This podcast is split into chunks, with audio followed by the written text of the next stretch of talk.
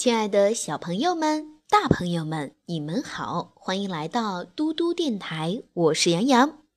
今天的睡前故事，我们要讲的是聪聪和长鼻子树。聪聪的好朋友是谁呢？是校园里那棵长鼻子树呀。聪聪为什么喜欢这棵树呢？对，就因为这棵树有一个光溜溜的长鼻子。长鼻子树用长鼻子跟聪聪说话，用长鼻子跟聪聪握手。长鼻子树说：“聪聪，我只跟你一个交朋友。别人走到我身边，我会把长鼻子藏起来。”为什么？聪聪问。“我最怕淘气的小孩用刀刻我的长鼻子呀。”长鼻子树说。聪聪点点头。他会为好朋友的长鼻子保密的。这天，聪聪不小心一脚踩进了水坑里，袜子被浸得透湿，穿在脚上可难受了。长鼻子树说：“快把袜子脱下来，挂在我的长鼻子上晾干。”真的，湿袜子在长鼻子上很快就晾得干爽爽的。冬天悄悄来了，冷的长鼻子树不敢伸出长鼻子。学校放假这天，长鼻子树还是伸出来冻得通红的长鼻子，跟聪聪握握手。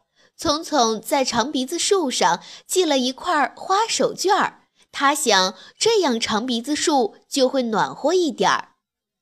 明年春天见，长鼻子树说：“明年春天见。”聪聪挥挥手。第二年春天，聪聪又奔跑着上学来了。它长高了一点儿，长胖了一点儿。聪聪跑到长鼻子树面前，一下子呆住了。长鼻子树的长鼻子上抽出几片嫩叶，绿绿的，毛茸茸的。